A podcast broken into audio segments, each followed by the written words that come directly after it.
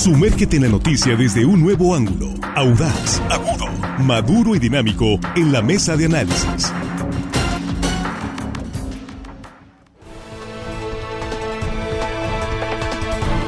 Y aquí estamos ya efectivamente en la mesa de análisis de este lunes 27 eh, de febrero de 2023 arrancando la semana y con un saludo para usted. Muchísimas gracias por continuar con nosotros, gracias por estar ahí y gracias por compartir esta transmisión en vivo en nuestras redes sociales. Saludos a sus compañeros. Jesús Rojas, muy buenos días Jesús, bienvenido nuevamente. ¿Qué tal Víctor? Buenos días, buenos días para el auditorio y buenos días para los compañeros. Juan Nordorica, muy buenos días, ¿cómo estás? Muy buenos días Víctor, compañero de la mesa, amigos de la producción y hello, estimada audiencia que hoy lunes nos escuchan, les damos un abrazo y todo el mundo tiene que chambear el lunes. Todos, aquí estamos trabajando. Armando Ojeda, ¿cómo estás? Buenos días. Muy bien, bonito lunes, compañeros, amigos de la mesa, chicos de la producción. Un abrazo a toda la gente que nos escucha aquí en nuestro queridísimo estado de Sinaloa. Más allácito de nuestras fronteras, que hay esta gente con nosotros siempre, Y nosotros muy, muy agradecidos por ello, ¿sí? Pues vamos a revisar lo ocurrido ayer. Ya hicimos un recorrido al iniciar eh, esta primera emisión de línea directa de las plazas Culiacán, Mazatlán, Los Mochis, un poco Guasave, que no tuvo gran manifestación, pero pues ahí salieron algunas 70 personas más o menos. El resto de las ciudades, una gran presencia de ciudadanos. Ya ustedes están enterados. De cualquier manera, vamos a hacer el análisis de lo ocurrido ayer. Y eh, vamos con Axel eh, Avendaño, que nos tiene información de lo que ocurrió en la Ciudad de México, en esta gran manifestación en el Zócalo, del Zócalo repleto, el centro histórico de la ciudad, completamente lleno y la reacción del presidente López Obrador esta mañana. Vamos contigo. Axel, ¿cómo estás? Buenos días. ¿Qué tal, Víctor? Muy buenos días, buenos días a los compañeros de la mesa y el auditorio. Pues vamos a irnos rapidito porque es bastante información a partir de lo que ocurrió ayer en nuestro país. Decenas de miles de ciudadanos que se movilizaron en la Ciudad de México y en alrededor de 100 ciudades de nuestro país para defender al Instituto Nacional Electoral.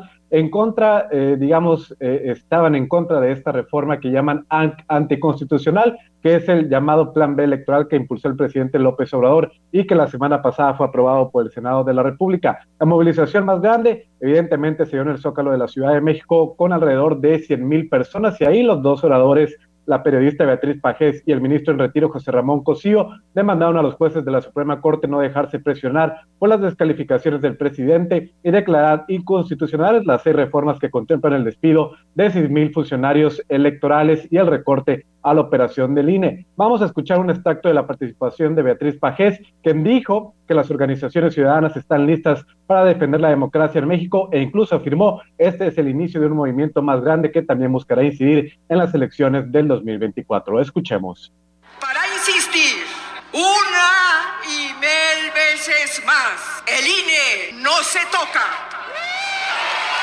Nuestro voto no se roba y para decir a quien nos quiera escuchar, estamos listos para impedir un golpe a la Constitución y a nuestras libertades.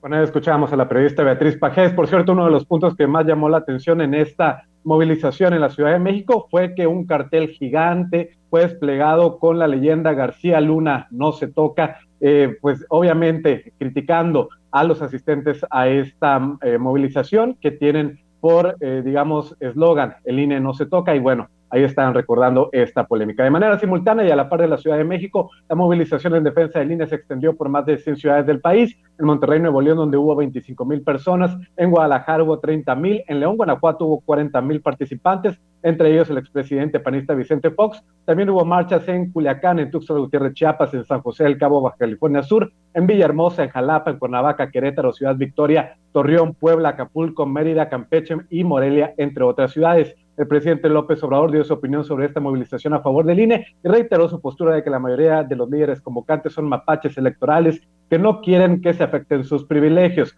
Admitió que hubo entre 80 mil y 100 mil personas en la concentración en el Zócalo Capitalino, sin embargo dijo que esto es muy pequeño si se le compara con el potencial conservador que hay en México, que es de millones de personas. Escuchemos. Como 80 mil, máximo 100 mil aquí. Y en otros estados, sobre todo donde gobierna el PAN, pero todavía muy pequeñas para lo que representa el potencial conservador en México simpatizantes del conservadurismo en nuestro país deben de ser como 25 millones.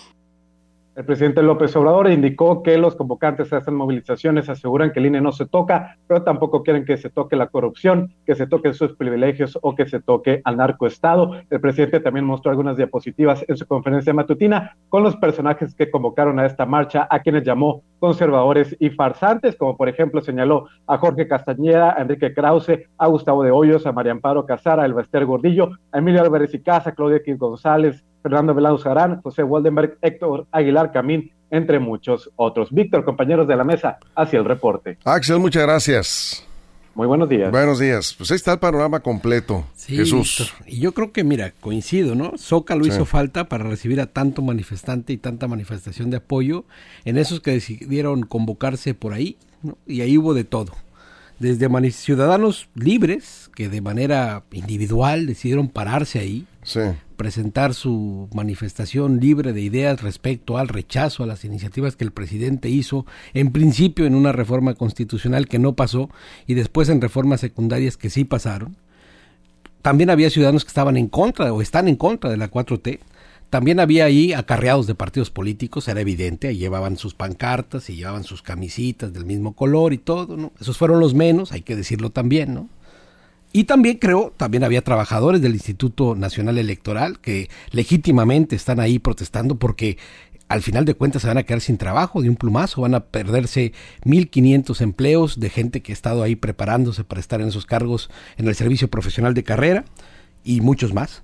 Eh, ciudadanos sin partido, como decía, militantes algunos partidistas, al final muchísimas personas ahí representados, como dice el presidente, de una sociedad que no quiere o no está a favor de lo que el presidente y sus diputados están promoviendo. En materia electoral. En materia electoral, así es. Y algunos otros más allá de ella. ¿eh? Sí, claro. Más allá a ver, el señor González dice, lo voy a estar interrumpiendo porque hay, varias preguntas, ¿no?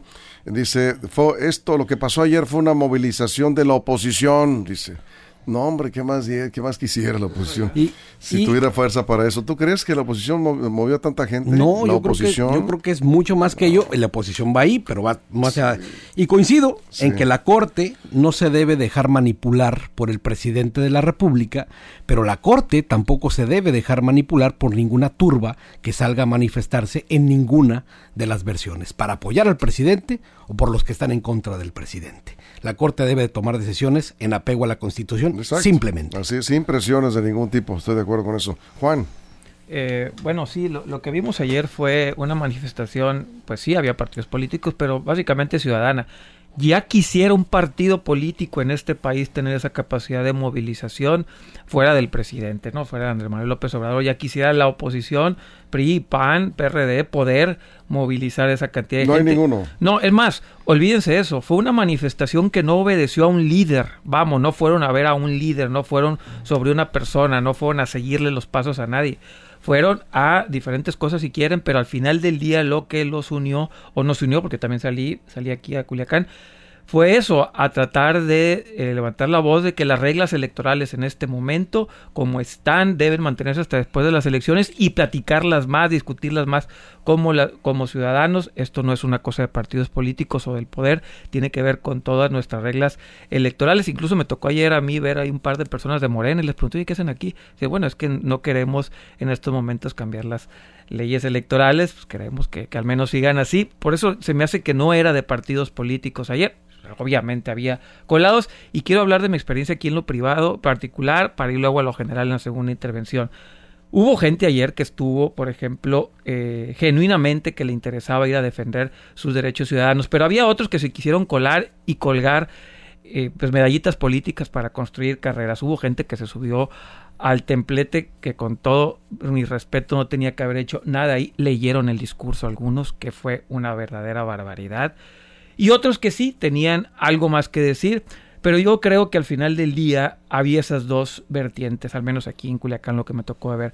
Personas que querían colgarse y tener una plataforma personal y se aprovecharon de ella, que ellos no fueron las que lo llenaron, o sea, vamos, ellos no llevaron a la gente.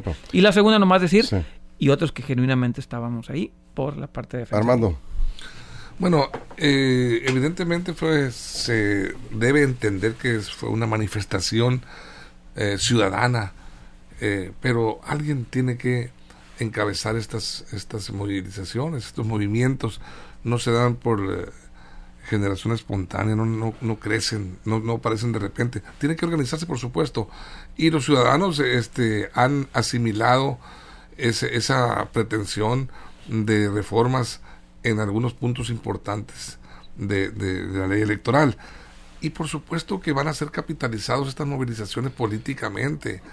Es, es, la, es la, eh, la oposición no son tan tontos, están ávidos de tener motivos para este, capitalizar inconformidades sociales. Y una inconformidad social genera, por supuesto, pues adhesiones a quien la promueve. En este caso los partidos de oposición están, están seguramente ya pensando en cómo capitalizar este, este, esta manifestación, que la verdad fue un golpe fuerte para el ego de la cuarta transformación de Morena y del propio presidente López Obrador.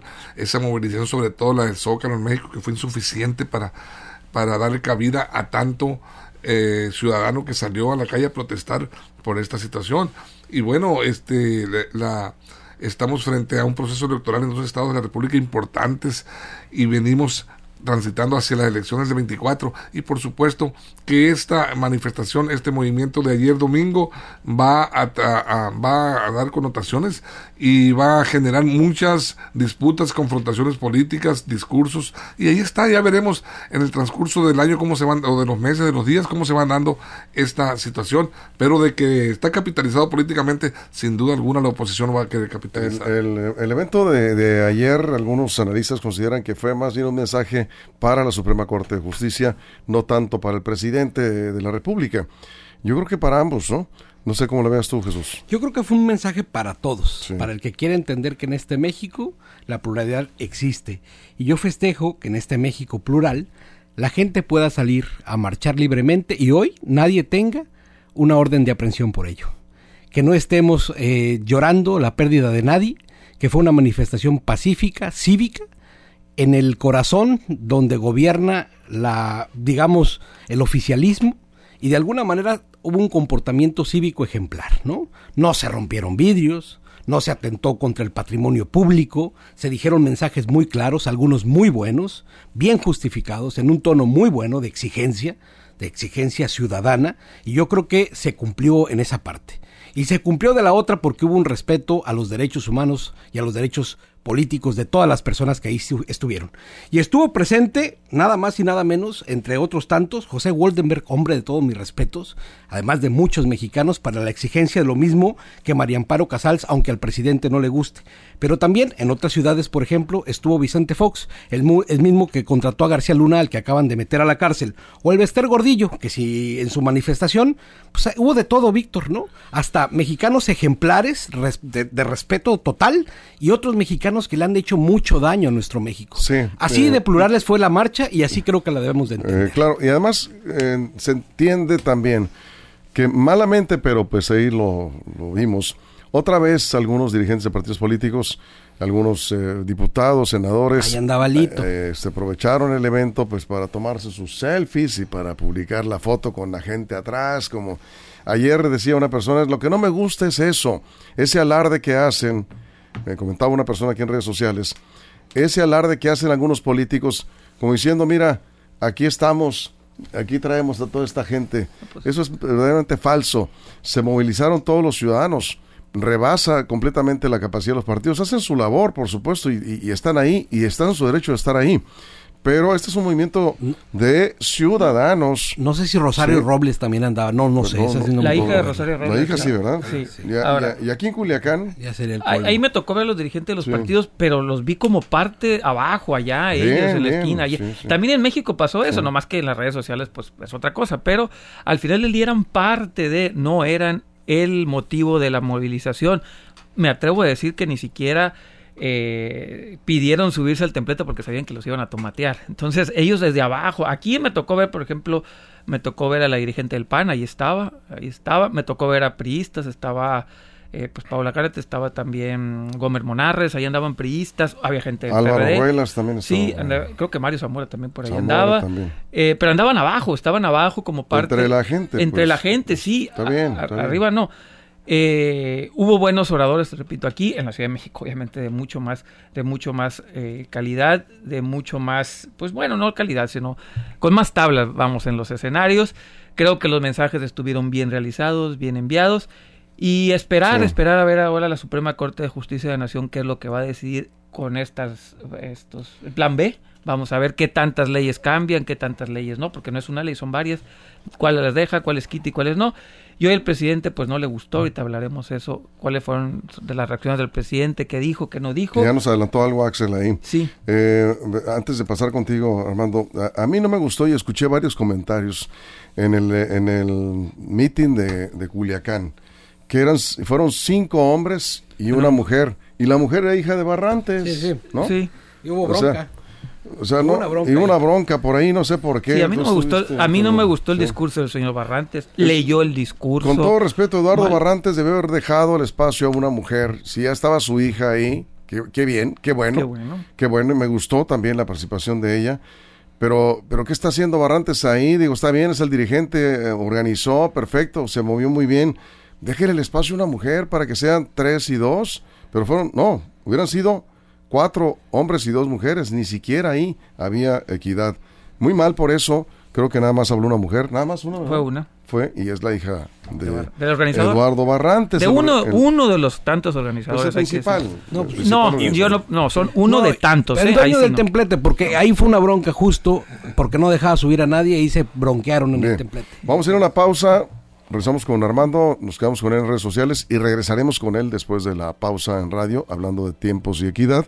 Estamos hablando de estas movilizaciones y manifestaciones ayer en defensa del voto, en defensa del INE. Estamos en la mesa de análisis y regresamos.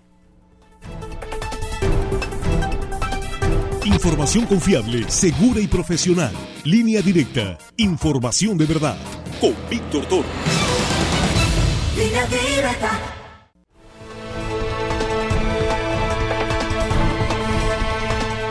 Estamos de regreso, pues hay varios eh, comentarios. Aquí nos dice Juan Cruz eh, Baiza que eh, los que marcharon es porque quieren que continúen los partidos políticos eligiendo a los consejeros del INE y rechazan la propuesta donde le dan a los ciudadanos el poder de elegirlos. ¿sí? La marcha nada tiene que ver con la democracia. Para prueba, uno de los que convocó a la marcha, el cartonista se seña dice, todos sus cartones son en contra de AMLO. Bueno, para que vea que aquí leemos todos los comentarios, ¿no? Con, siempre y cuando no, no falte al respeto al público, con mucho gusto. Acá también nos dicen, estamos hartos de tanto espilfarro en el INE, así como del exagerado número de diputados, senadores y directivos del INE y sus sueldazos. Armando, vamos contigo. Sí, Víctor, eh, la verdad es que tampoco es, este, es una reforma, este plan B, tampoco completamente enfocada a desaparecer, así como se trata de vender la idea del INE. Tiene unas reformas y tiene algunos puntos que, bueno, eh, no coinciden con la necesidad democrática del país. Quizá este, está un poco exagerado en algunos puntos, pero podrían ser, eh, podrían ser enmendados y transitar en, en algunas situaciones que sí se merece ser reformadas. Pero aquí, aquí respecto a la marcha, ahorita comentaban, como aquí creo que Jesús, Juan o coincidían en respecto a, al- que la marcha pues prácticamente es un acto de presión en contra de la Suprema Corte de Justicia de la Nación, en donde está en este momento la decisión final mm, de, esta controversia. Y habría que ver si eh, el talante de estos 11 hombres y mujeres que conforman este eh, la corte a ver de qué manera van a responder porque fue fuerte el, llamado por ejemplo el exministro José Ramón Cosío dijo que apelaba al talante de los ministros para soportar las presiones que sobre su actuación está ejerciendo el gobierno de López Obrador. Y el plan B, dice, dice Cosío, que tiene grandes potenciales para ser invalidado.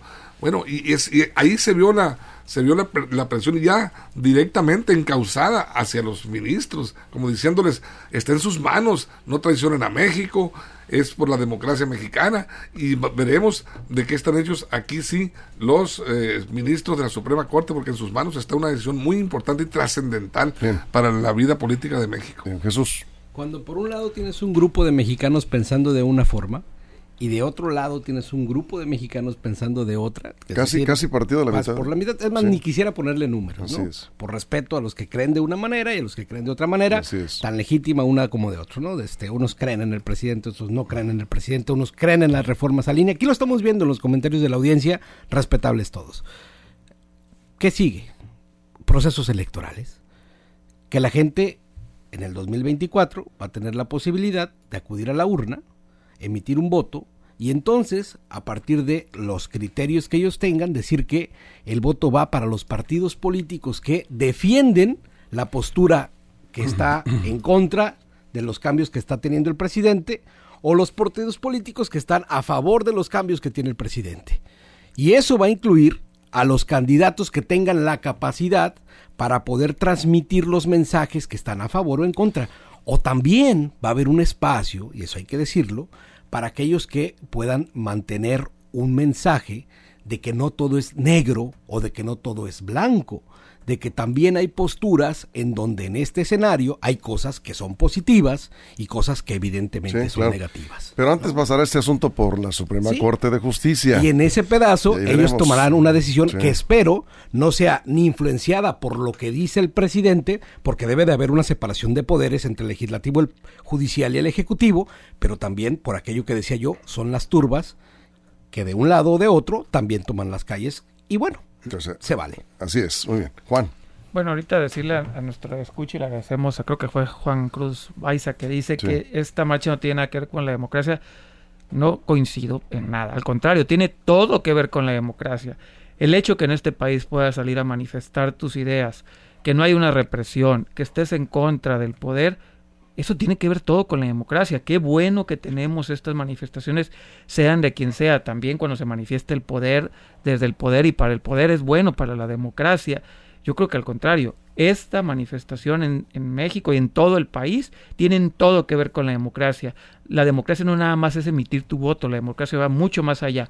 Y a mí me deja un buen sabor de boca, sobre todo porque no estuvo la manifestación en, el país enfocada en una persona, estuvo buscando proteger una institución, si quieren para bien o para mal, eh, yo creo que para bien, pero es defender una institución, no personas.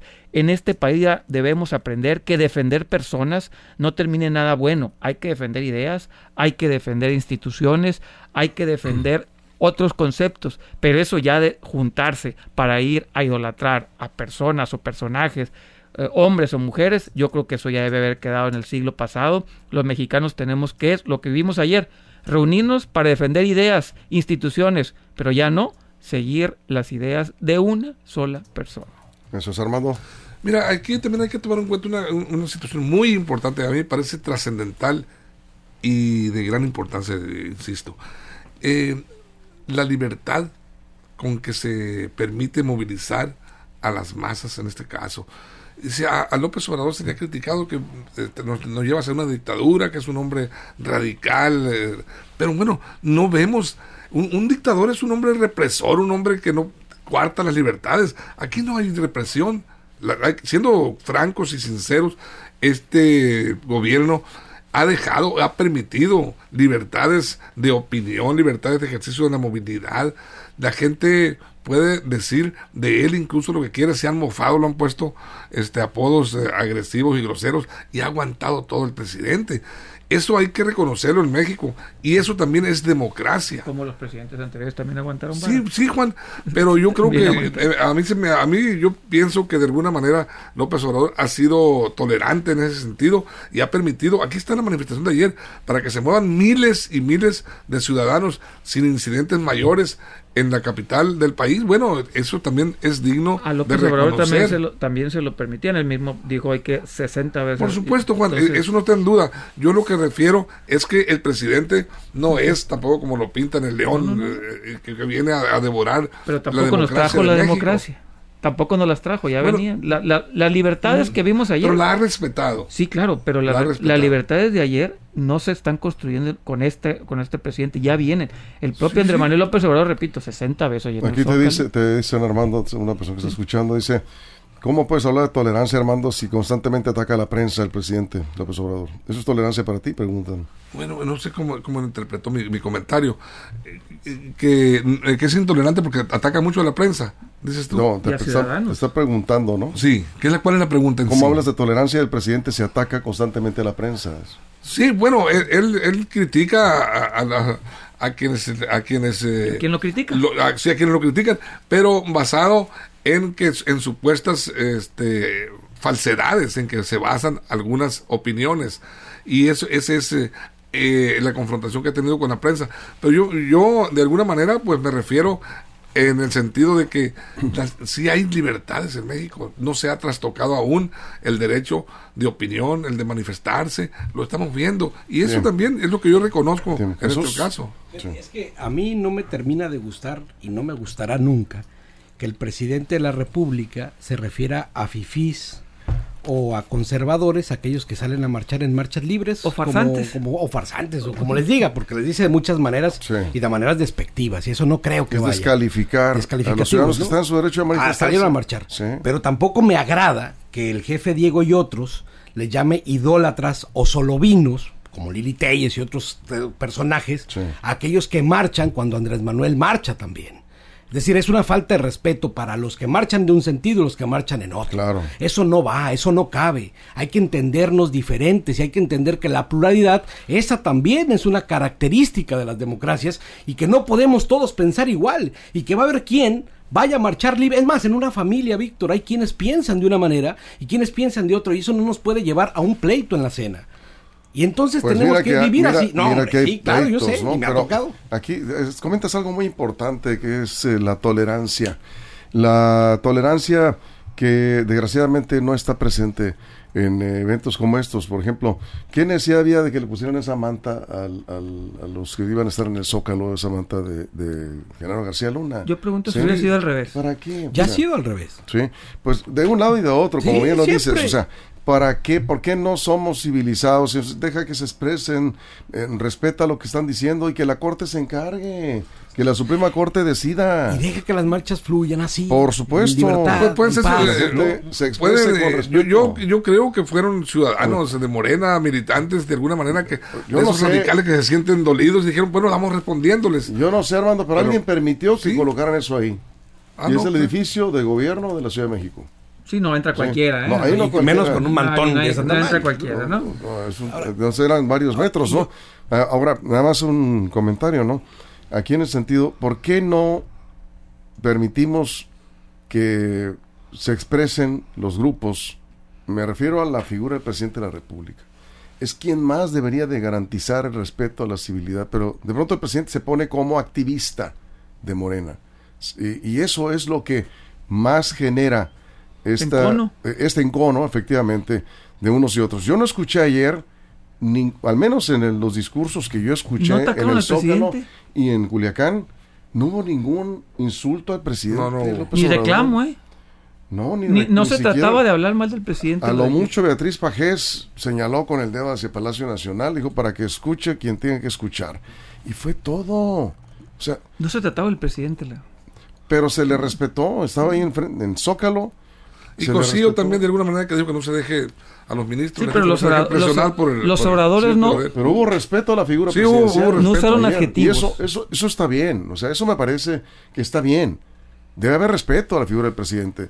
Pero también el presidente debe ser respetuoso con los ciudadanos que no están de acuerdo con él. Hoy le dijo, ¿Cuál? por ejemplo, farsante al señor Levarón. Eso es un- para mí se me hace... No, no, o sea, pues, ¿cómo es posible que te maten a la familia y la víctima termine siendo el presidente y no el señor Levarón? Le dijo, el señor Levarón es un farsante de los derechos humanos. Eso se me hace mal, que desde el poder, yo no voy a decir presidente, es desde el poder, porque es el presidente y todo el poder, desde el poder terminan haciendo esas, esos señalamientos. Eso nunca, nunca va a estar bien. Evidentemente el presidente como ciudadano también tiene todo el derecho del mundo a manifestarse y qué bueno que lo haga. Simple y sencillamente tienen que entender que la equidad no es la misma que un presidente se manifieste de un ciudadano que de un ciudadano a un presidente. Sí. Es completamente Bien. inequitativo eso. Ah, Jesús y Armando, cerramos. Sí, y nada más para terminar Sí. esto, y me gusta poner las cosas en contexto, ¿no? Hoy reclamamos que el presidente tenga duras palabras hacia ciertos medios de comunicación, pero ya lo he dicho antes, tampoco hay que olvidar que anteriormente no eran duras palabras hacia los medios de comunicación. Te cerraban el periódico cuando escribías una columna que no le gustaba a los presidentes del PRI. Cuando a un presidente de la República le hacías un mal señalamiento, te quitaban la señal de radio, te cerraban la televisión o te quitaban la antena te quitaban el periódico y no podías escribir. Hoy las cosas son distintas. Digo, está mal, por supuesto, y lo estoy diciendo, ¿no? Que el presidente se exprese así de los comunicadores, tal vez, pero no dejan de ser palabras. Al final de cuentas tendrás tú una pluma para defenderte. se supone, pero antes... Se supone, nada más aquí, para completar el contexto, se supone que este cambio fue para terminar con todo eso. Sí, de acuerdo. Pero no es lo mismo. Pues, López Obrador llegó, no, no es lo mismo. no es la misma represión eh, el presidente López Obrador llegó con la confianza de los ciudadanos, precisamente prometiendo que iba a acabar con todos sus abusos. Y el comportamiento desde la tribuna no es correcto para un jefe de Estado. No es correcto. Él debe ser respetuoso con todos los grupos. Claro, yo a mí me gusta que responda. Me gusta que responda. y las conferencias, perfecto. Los adjetivos, los insultos, es lo que no está bien. Bueno, Armando, tú cierras.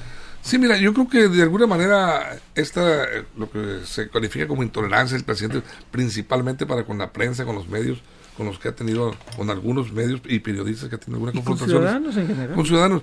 Lo que pasa es que yo veo que el presidente, contrario a otros mandatarios, que su, por mi respeto para su figura presidencial, tiene que ser eh, eh, de alguna manera este, considerada respecto al resto de los ciudadanos mexicanos.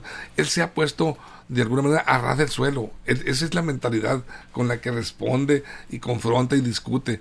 Porque López Obrador ha querido vender la figura presidencial de ponerse un ciudadano más, soy un mexicano más, soy uno de ustedes. Y en ese sentido, él ha respondido sí, pero y se con respeto.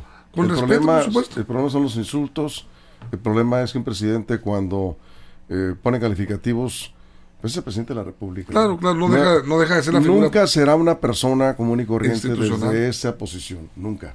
¿no? Por más que el, el suelo que esté, que sí, sí está. mucho contacto con la gente. Así es, pues nos vamos. Muchas gracias, Jesús. Nos vamos. Ah, ya, bueno. ya. Vale. Se acabó.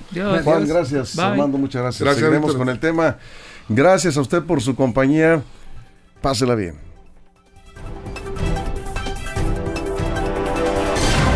Línea Directa presentó la mesa de análisis. Información de verdad que suma valor. Conéctate en el sistema informativo más fuerte del noroeste de México. Esto fue Línea Directa. Información de verdad con Víctor Torres. Información confiable con fuentes verificadas y seguras. Línea Directa. Información de verdad con Víctor Torres. Esta es una producción de RSN, el grupo de comunicación más fuerte de Sinaloa.